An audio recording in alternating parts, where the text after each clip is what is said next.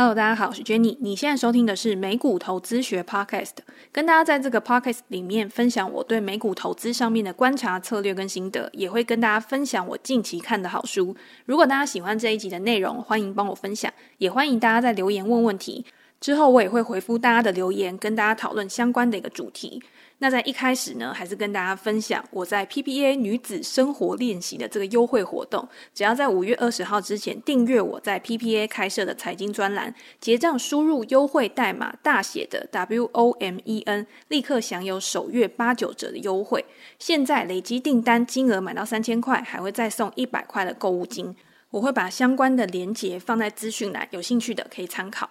好，那开始呢，还是祝大家母亲节快乐。因为我现在录音的时间是礼拜天，希望每一位妈妈天天都是母亲节，天天都可以身体健康、幸福美满。不过我后来去看了一下我自己的后台数据啊，我有时候会觉得我后台数据很夸张。我是不知道其他的 podcaster 他是不是也是跟我一样，或者是投资类的，是不是这个节目呢都是比较多的男性听众在听，我的女性听众只有百分之二十而已，男性的听众比例高达百分之八十。那就我以前，因为后来就开始比较常参加一些公众的投资社团、投资活动。那每次去，譬如说读书会啊，或者是讨论会的时候，真的有发现男性的比例是比较高的。可能是因为男生他在这个投资领域上面呢，他会有比较多的时间，或者是比较多的动力，然后去参加这类型的活动。女生可能平常除了做投资，然后自己有工作之外呢，你还要处理一些家务啊，要带小孩啊，所以比较没有那么多的时间去参加这一类的活动。所以我会觉得，诶，是不是这种投资领域上面啊，真的是比较以男生为主的？但是你也会看到很多的新闻报道会说，女生做投资，其实她在情绪控管上面，她在选择标的的时候，其实有的时候她是更理性的，然后更胜于男生的。那可能就是比较私下在处理这一方面的事物的时候，女生还有更高的一些敏锐度啊。我是觉得不能以偏概全，就是觉得说，诶，我的后台比例是这样子，然后就推估到整个产业、整个投资领域上面是这个样子。那如果去看我的 Facebook 后台记录的话，女性的读者就会比较多。大概占比会到大概四十个 percent 左右，所以我也不知道到底是什么原因造成的。反正 podcast 的男生就是比较多，然后女生就是特别的稀少。大家可以给我一些建议，看要怎么样去提升这样子、改善这样子的一个状况，或者是如果你是女性的听众的话，也欢迎大家在留言的地方，然后互相打个招呼啊，然后 say 个 hello 这样子。好，那当然身体健康这件事情呢，也不只是妈妈。我觉得现在每个人呢都很需要保重自己的身体，然后维护自己的一个身体健康。最近的疫情变得比较严重，大家都知道，每天确诊的人数啊，一直不断的在飙高，已经突破了四万人。那目前虽然说大家都已经有打疫苗了，重症的几率也比较低了。可是我发现呢，我本来身边的人呢、啊、是很少有确诊的这个状况。可是近期呢，开始有蛮多的朋友开始跟我讲说，诶，他确诊了，不是那种天天会接触的朋友，可能就是比较不常见的朋友，他在网络上面会聊天的，那他们就会发文啊，或者是我们在讲话的时候就说，诶，我确诊了。那这样子当然虽然说不是很大的问题，通常都是轻症，但是身体上面还是会有蛮多的不舒服的。所以近期听到这么多确诊的消息，还是提醒大家外出的时候要注意安全，保持清洁跟卫生，做好一些防护。譬如说，你随身携带一些酒精啊、湿纸巾这些，来应应现在的一个情况。反正现在疫情这件事情看起来就是一直会存在在这个世界上嘛，一下是这个国家，一下是那个国家。可能也会有的时候传出一些变种病毒啊之类的，没有办法去把它抹平，没有办法去把它做清零啊，这些动作已经有这种流感化的一个趋势了。我记得之前好像有听过一个人说，还是看到某一本书上写，他就说二十一世纪是这种病毒的世纪。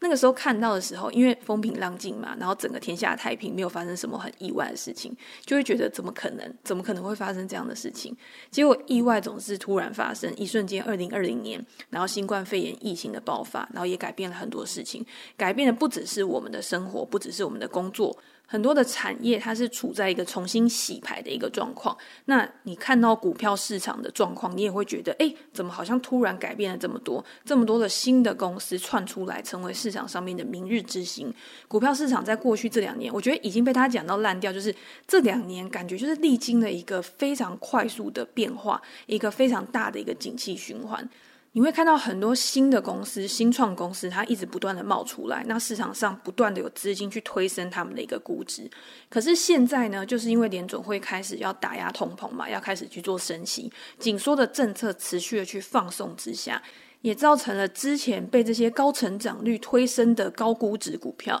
在今年已经是杀到血流成河，有些是直接腰斩之后再腰斩的。反正你之前听过的很多那种。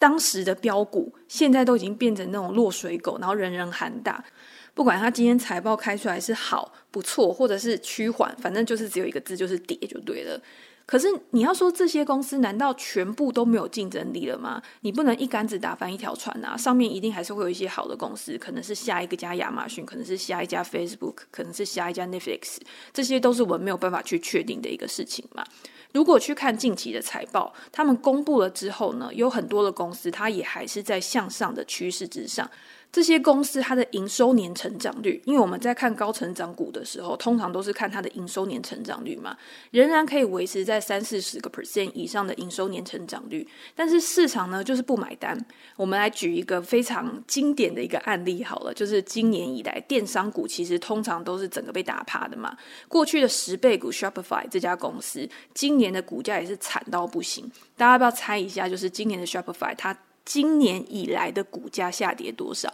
答案是七十个 percent 以上。它从最高点大概是去年十一月的时候，每股一千七百块美元以上。到现在，每股只剩下三百七十七块美元。连之前呢，公司突然开出来，就是说，哎，我也要效仿科技巨头，然后使出这种吸金大法，我要去分割股票，都没有办法去救起来它的股价。那那时候我记得发文的时候，还有很多人在下面留言说，哎，我还以为已经分割过了，因为它的股价真的是跌太多了嘛。那你说这家公司真的有这么烂吗？真的有这么不好吗？我在这两天的专栏里面有把最近公布财报的几家高成长股，还有一些可能是消费类股的财报，都有跟大家做一个分析，并且在文章里面有分享我自己对他们股价的一个看法。那我们今天就是举 Shopify 这家公司的财报来看的话，你不会觉得 Shopify 的财报非常的差。在疫情之前呢，公司的营收年成长率，我们先看疫情之前，就是还没有被疫情打乱的一个情况之下。它的营收年成长率每一季的大概就是四十个 percent、五十个 percent 左右，其实这是非常漂亮的一个数字嘛。你会觉得这家公司就是处在一个高成长的轨道上面，所以它也一路去推升它的股价，持续的向上。那到了疫情之后呢，大家就知道。电商股就是在那个时候需求的大幅提升，然后去让他们的营收有一个非常大幅度的一个成长。在那一段时间，它的营收年成长率甚至有达到一百个 percent 以上，等于是营收一年就翻了一倍，把股价带到整个就是飞天，然后一个天价的一个状况。可是这一季的营收大概又过了一年了嘛，那你再看这一季的营收，它就下滑了到二十一个 percent。那单看这个数字呢，你会觉得说二十一个 percent 也没有到很烂呐、啊。有一些那种零售股，有一些那种成熟股，它可能营收年增率大概就三四个 percent 而已，就是一个个位数的一个状况。可是它的股价在最近反而是创新高的。那你说 Shopify 这家公司，它仍然可以维持？二十一个 percent 的年成长率应该没有到这么不好嘛？可是我们也有讲过，就是你这个数字你没有办法用单个数字来看，数字都是比较出来的才会有意义。所以如果你去跟去年比，如果你去跟二零二零年比的话，它一定是比较差的，因为它之前的基期就是比较高。你今天要怎么样在疫情趋缓之后还可以维持这么高的成长率，其实是非常困难的一件事情。那它的股价当然就继续的向下突破，把疫情以来的涨。现在基本上都已经吃回去，整个都已经吐回去了。那大家觉得这样的走势有没有道理？我觉得我们现在可以去想说，到底它已经跌回二零二零年之前的这个水准，到底是不是一件合理的事情？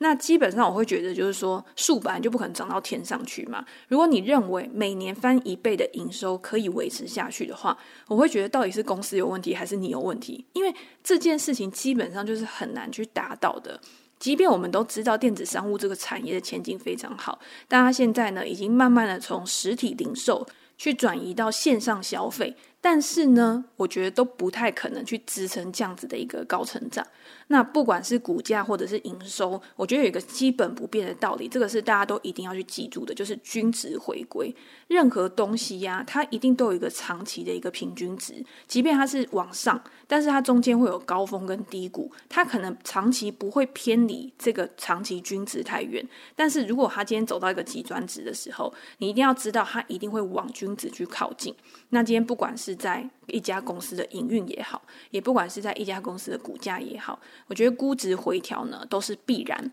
那也是在这个时候，大家不要觉得说，诶，估值回调就是一件非常不好的事情，就是一个很负面的事情。这个时候呢，是让投资人可以去检视。公司到底有没有一个长期的投资价值？公司在这段时间他做了哪些事情？他有没有去设定了什么样的策略去达成他的长期目标？去创造长期的价值？是我在我的文章里面会去跟大家分享的一个内容。那当然就是要看管理层他的态度，他面对到这样的困境的时候，他用什么样的方法去面对？这个就很重要了。当然，我们在文章里面呢，我们会考虑到很多基本面的一个因素。就是我们会去想这家公司它在长远的未来。通常我们在评估一家公司的时候，我们都会假设这家公司是有一个长期的一个存续期的，也就是它会不断的一直经营下去的嘛。所以你要去想说，它五年之后会变成什么样子，它十年之后会变成什么样子，这个是我们对于公司的一个期待。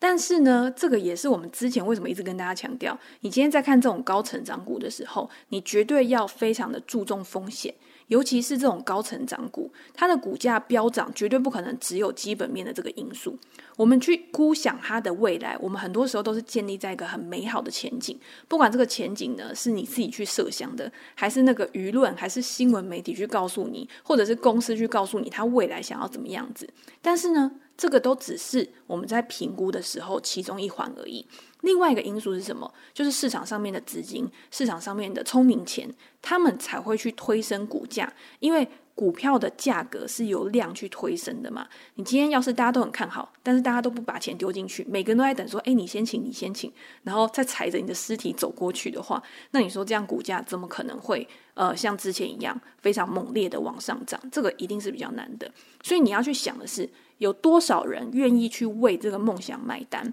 之前在市场上面资金很多，然后非常充裕的时候，当然 OK，因为每个人都觉得说，哎，反正我有钱，我就直接丢下去，反正这笔钱呢，不管今天是怎么来的，我其他的资产上面增值，然后让我有一种财富增值的一个效果，然后我再去做一些更勇于冒险、更勇于去承担风险的一些决策。所以在那个时候，你会发现，哎。什么样的公司好像都可以涨，所有的资产它的价格都一直不断的去上涨。但是在未来的一个紧缩环境之下，这个虽然我们一直重复的强调，但是现在就只是刚开始而已嘛。你要思考的是有多少资金会留下来，那这些资金足不足够去支撑这些公司的股价？这个是每个人在做投资的时候，你在实际把你的资金投入到市场里面之后，你都必须要反复思考的一个问题。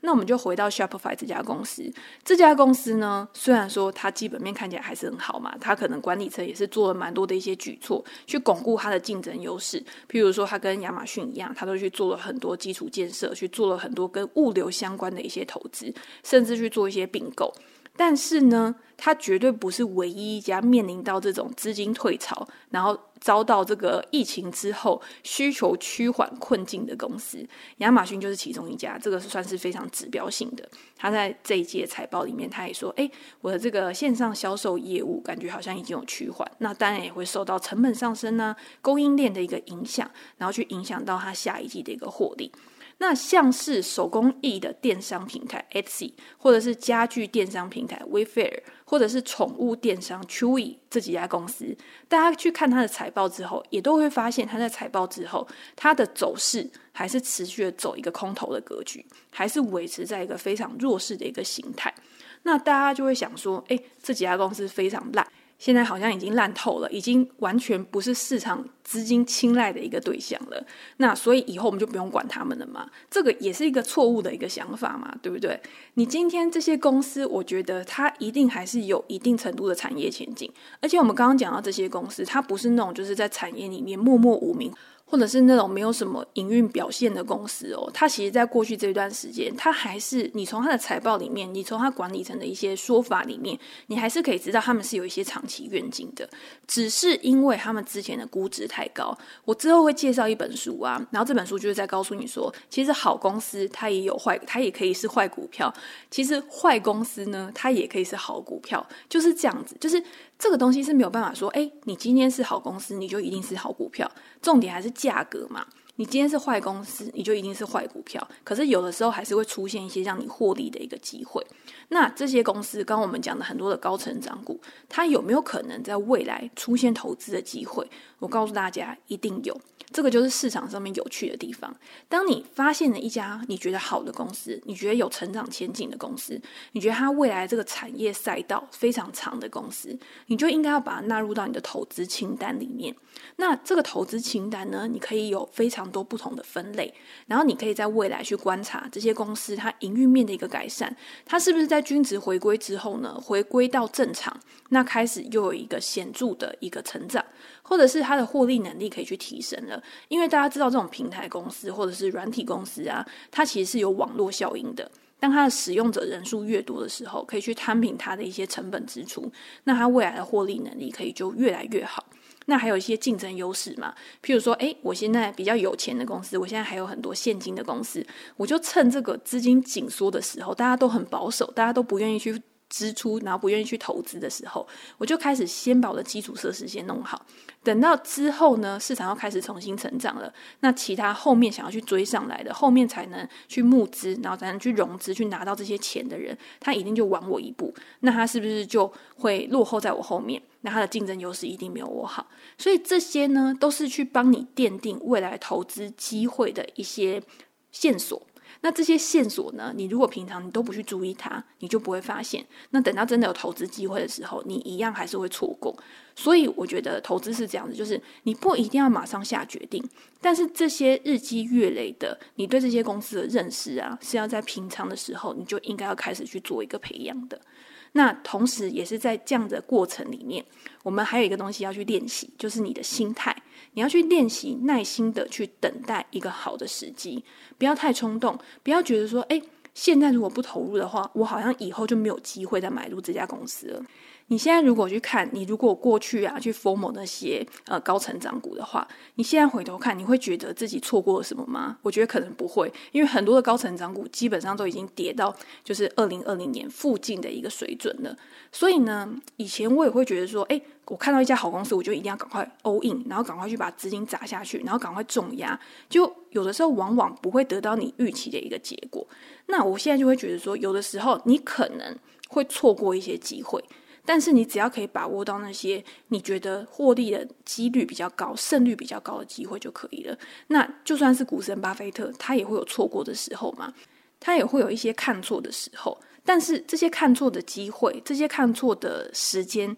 不会让他遭受很巨大的一个亏损，只是让他少赚而已。我觉得这种心态呢，真的是要在市场久了之后，然后你慢慢去培养的。然后你让自己可以去控制你的下档损失，然后你只要去把握住你应该获得的获利就好了，然后可以维持一个长期的资产的一个增长。我觉得这个才是最重要的一件事情。好，那我们刚刚讲了科技股之后，那大家也知道，这个市场上面并不是只有科技股而已嘛。我们会想说，这些高成长股、这些科技股都已经跌到烂掉了，现在市场这么烂，还有股票在涨吗？其实，大家如果去看最近公布财报的公司，或者是你只要去一些网站，你去抓一些最近有创新高的公司，或者是股价表现还处于强势格局的公司，其实还是有的。譬如说呢，像我们之前有讲过的必须消费类股，像这一阵子有那个 Hers 好时巧克力。或者是那个 Kellogg's 就是家乐氏，它的财报开出来之后，股价表现都还蛮稳定的，甚至有创高的一个表现。那市场上面看中的他们是什么？可能就是因为看中他们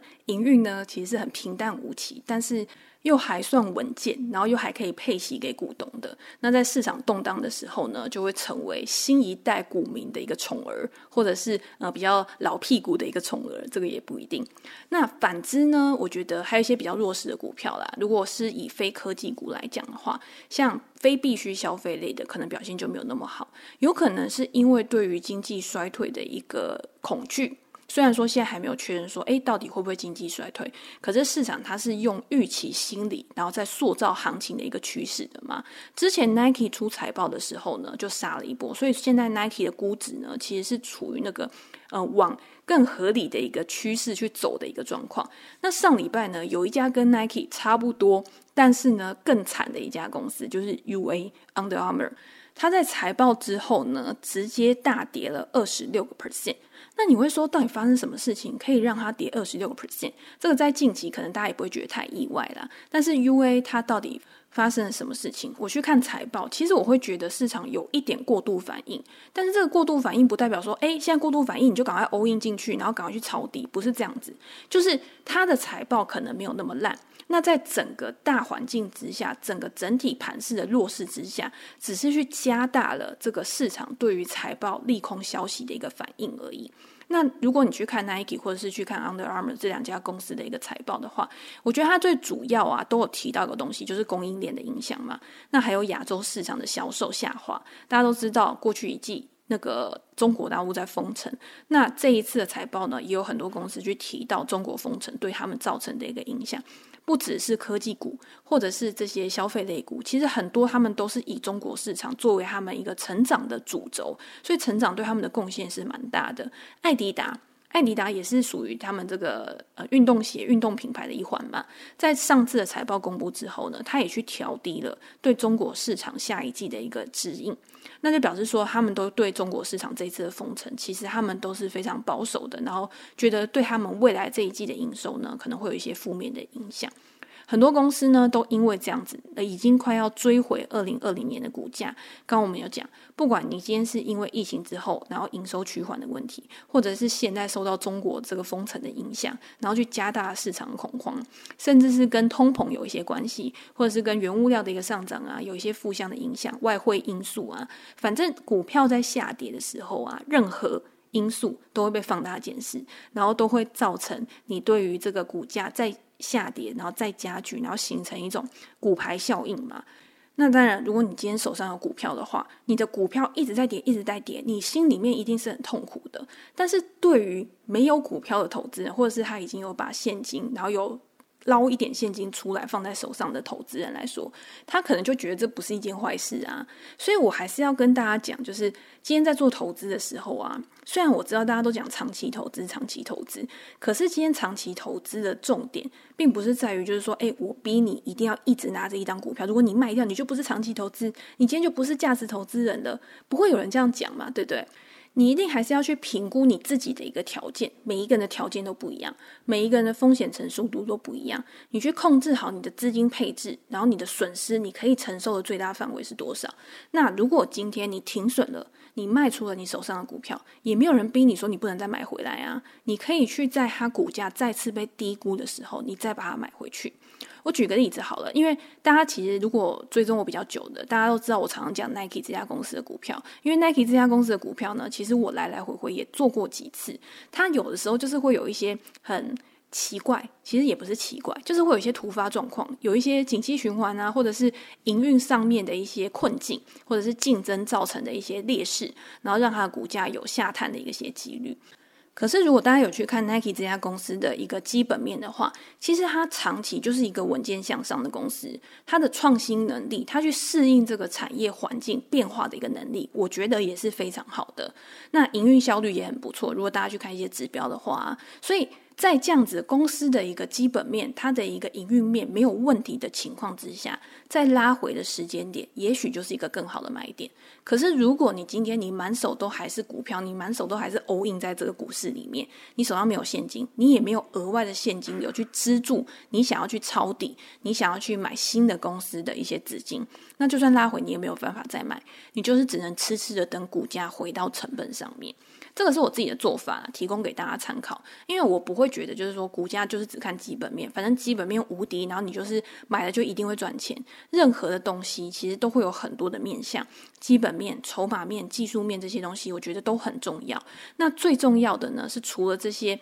基本面的一个判断、评估之外，你还要再加上你自己资金控管的能力，不要重压在某一档公司上面。你要怎么样去分散你的风险，或者是在这种逆势的时候，你要怎么样去做情绪控管？情绪控管的能力加上去，才是一个完整的交易决策流程嘛。好，那今天呢，就跟大家分享到这边。我们先来回答就是 Podcast 听众的一个问题。上一集录比较长，所以就没有回复。不过我看最近的问题也是比较少啦。如果大家有兴趣的话，可以多留一点留言，然后贡献一点问题给我，去增加我们 Podcast 的一个内容的一个丰富度。因为前面呢都会讲一些基本面的东西，或者是我自己在操作面上面的一些分享。那如果听众有问题呢，其实就可以等于是做一个交流跟碰撞。其实对于整个节目来说，或者是对于正在听的你们来说，其实会有更有帮助。因为有的时候我自己的想法或者是我的问题，不代表是大家的问题。那大家提出来问题，有的时候我也会觉得说，诶，原来你会有这种疑问，或者是你会不清楚这样子的一个关系，这样子一个逻辑。那等于就是补充的我原本可能觉得大家不爱听的东西，或者是我自己的一个盲点都不一定。好，那第一个问题呢是乔一章，他说推荐优质好节目，五星推 Jenny，从粉砖出书一路追到 Podcast，内容含金量超级丰富。想询问 Jenny 对于 Snowflake 的看法，以及目前对于联准会升息和缩表的预期，除了去杠杆、降部位、保留现金之外，若长期投资指数型 ETF，譬如说 VTI、VT，投入金额是否有需要去做变动呢？谢谢。好，那这个问题呢，其实第一个就是个股的部分嘛，第二个就是你要怎么样去做一个长期投资的一个配置。我们先讲 Snowflake 这家公司好了，因为我之前其实在蛮久之前吧，大概一年多前也有。做过一段这家公司的一个波段操作，不过现在已经没有他的持股了。那简单介绍一下 Snowflake 这家公司，它就是股神巴菲特之前，他以前不是都说，诶，我不买 IPO 的股票，因为 IPO 的股票很贵嘛。但是那个时候呢，在 Snowflake 刚上市的时候，他就去认了大概十亿美元的一个股份。所以那个时候 Snowflake 的上市，除了它还有 Salesforce。的注资之外，它就是蛮受到市场关注的。那当然，那个时候呢，也是所有的高成长股，它到市场上面之后，所有的资金都非常青睐的一个对象。那跟其他的 IPO 的股票一样，诶，我先上涨了之后，然后又历经了这种洗筹码，然后慢慢的到现在。那它最近的股价呢，也确实是比较弱势。那 Snowflake 它是做什么的？公司主要呢是云端数据库，包括大数据的存储、计算跟管理。如果以前公司啊，它想要去做这种管理数据的一些功能的话，它可能就是要在收集数据之后，它的分析跟利用这些方面，它都必须要支付非常高额的一个成本。可是现在很多都透过这种云端啊、线上化去进行存取的话，是大幅降低了这些企业的成本，也为 Snowflake 开。开启了一个高速成长之路，因为有需求，你去满足这些需求的时候，当越来越多的人去使用你的服务，它也会创造一个网络效应嘛。所以在上一季财报公布的时候，Snowflake 的营收年增率仍然维持在一百个 percent 以上哦。那拥有非常多的大型企业客户，你就订阅经纪公司来说，越多的大型客户，对于未来的营收可持续性也会越稳定。你看，我们常常在讲一些平台公司、讲一些 SaaS 公司的时候，我们就会说，诶，如果它今天有很多个模组、很多个功能跟服务，我们就会说，诶，采用三个模组以上的客户有多少？采用四个模组以上的客户有多少？采用越多个客户，表示这个客户他越依赖你嘛，他的忠诚度越高，他未来要去转换到其他竞争对手的几率也会比较低。那如果 Snowflake 的话，它的保留率。就是去衡量这个已有的客户、原有的客户，他对公司依赖程度的一个指标，也维持在一个蛮高的水准。那投资人就会觉得说，哎，你今天所有的指标，营收年增率也这么好，然后保留率也那么好，那其他可能一些指标也都表现得不错，怎么还会跌？这就是我们刚刚讲的，你高成长绝对不可能只看基本面。如果你今天要说，哎，上一季虽然表现很好，可是公司给的指引好像比较保守，这个也可以当做一个原因。那跟市场的资金逐渐去紧缩，然后利率上升到导致估值回调？当然也有关系。那如果今天你是用这样子的方式去想的话，就是这种利空跟利多之间的互相拉锯，就会导致股价它有一个趋势的一个变化。大家可以去观察，就是下下个礼拜吧，还是这一两个礼拜，Snowflake 它就会公布它这一季就最新的一季财报。那如果它仍然可以维持一个高成长、一个估值更合理的情况之下，或许就会有一个转机。那在现阶段呢，我自己就是持续的观察。那回到刚刚这个乔一章他第二个问题的话，如果长期投资指数型 ETF 的话，有没有办法，就是有没有需要在这种大盘下跌的情况之下，或者是未来可能有缩表啊，现在已经就是确定下个月就要开始缩表了嘛？有没有需要去做调整跟变动？那我跟大家讲说，我这个人就是很懒。如果你今天呢，原本就是采用了一个定期定额的计划去投资这个大盘指数型的 ETF 的话，那我会觉得说，你就不需要再花费太多的心，你就觉得说，哎，我今天下跌，我就要去调整，我就要去加大部位或怎么样之类的。但也有一一些人的做法是说，哎，我今天就是固定，我就是一直不断的呃下跌多少，然后几个 percent 去买，我觉得这个也是可以的。那就是看你怎么样去调整你自己的一个投资的一个 tempo。调整你投资的一个步骤，那我觉得这种东西没有必要，就是说，哎，下跌越多我就买越多。那除非你觉得我现在手上就是有额外的资金，我想要买，那我就觉得可以试试看。不然的话，我自己是不太会去做一些调整，因为我觉得主动投资已经很累了。那我如果被动投资又要再用脑的话，我就觉得太麻烦了。好，那下一个问题呢？下一个听众是 Harvey，他说超喜欢你的。他说我从台股转来美股的菜鸡，有一个小问题想请问，Jenny 在电脑上使用什么看盘软体？目前我使用富途牛牛，感觉不错，界面很丰富。有没有什么更棒的看盘软体可以提供推荐给菜鸡吗？感谢你，富途牛牛真的已经很好用了。我觉得呢，如果大家就是想要挑一些诶新手啊，或者是你已经有在实际去操作的。投资软体的话，我觉得富途牛牛是一个不错。那 Trading View 其实也不错。那 Trading View 呢，我觉得它在这种资讯，就譬如说有一些新闻啊、消息面的部分的话，我觉得它没有富途牛牛做得好。所以我觉得富途牛牛其实已经真的算是一个还蛮不错的看盘软体。那也不需要用太多啊，有时候你开太多软体、太多的城市，也不见得你每一个都可以用得到嘛。我觉得就是挑一两个，就是两三个，我觉得你最主要使用的一些资讯来源，我觉得就已经很足够了。好，那再下一个呢是牛肉面小开。他说：“五星吹吹 Jenny，想请教一下如何看待好事多未来的展望？我想用长期投资的方法布局好事多。如果是 Jenny 以长期投资的看法来投资的话，您会怎么样布局好事多的股票？最近表现很强势，上次做完波段之后，觉得获利不错，卖掉了。但零售龙头的地位不是浪得虚名的。每次经过好事多，觉得大家都在帮忙股票赚钱。感谢 Jenny，不祝福你跟 J 大面包师傅幸福美满，赚大钱。”好，那这个牛肉面小开呢，他就是想说 Costco 这家公司，那要怎么样去布局它的一个长期？好，我就跟大家讲说，Costco 这家公司呢，你去看它过去每一次到年限的时候，其实都是一个很蛮重要的支撑。上一集吗？还是上上集？我们其实就有讲过嘛，就是 Costco 在上。几个月前，它打到年限之后，那个时候大家都已经不想理它了。结果后来反弹之后呢，整个变超强势，然后一直创高。那最近呢，它又创下新高之后，现在又回落了嘛。所以现在呢，你可以去等到它就是接近一个，你去计算。它的一个合理估值，但是 Costco 很好笑，就是你要去计算它的合理估值，可是永远它都达不到那个合理。因为 Costco 这家公司呢，我觉得市场对它是非常非常有信心的。当然是因为它是零售的龙头嘛。那它最主要呢，其实它就是靠它的会员费收入。那会员费收入呢，其实这也是一种订阅经济。那它的一个续订率也是很好的。如果大家去看它的财报的话。那最近呢，通膨的一些消息，然后可能会去抑制一些某些零售公司它的一个表现。但是呢，像 Costco 或者是 Amazon 这两家公司呢，市场就会觉得，或者是公司自己就会觉得说，在这种通膨万物兼涨的时代，消费者就是希望低价，所以反而呢更能吸引一些用户，然后去使用 Amazon 或者是使用 Costco 的这些订阅服务。所以我觉得这个也是蛮有道理的。那当然你要长期投资，长期投资的重点就是买在低价。那你可以看看它回撤，比如说，诶，我可能在现在大盘比较不稳的时候，我又回撤了年线，或者是我又回撤了比较长期的均线，那那个时候就可以慢慢的开始布局。好，那我们今天呢就大概跟大家分享到这边。那如果大家有任何问题的话，也欢迎留言，然后给我评价。我们之后呢可以再把大家想要听的内容跟大家做一个比较主题式的分享。那今天呢就先跟大家分享到这边喽，拜拜。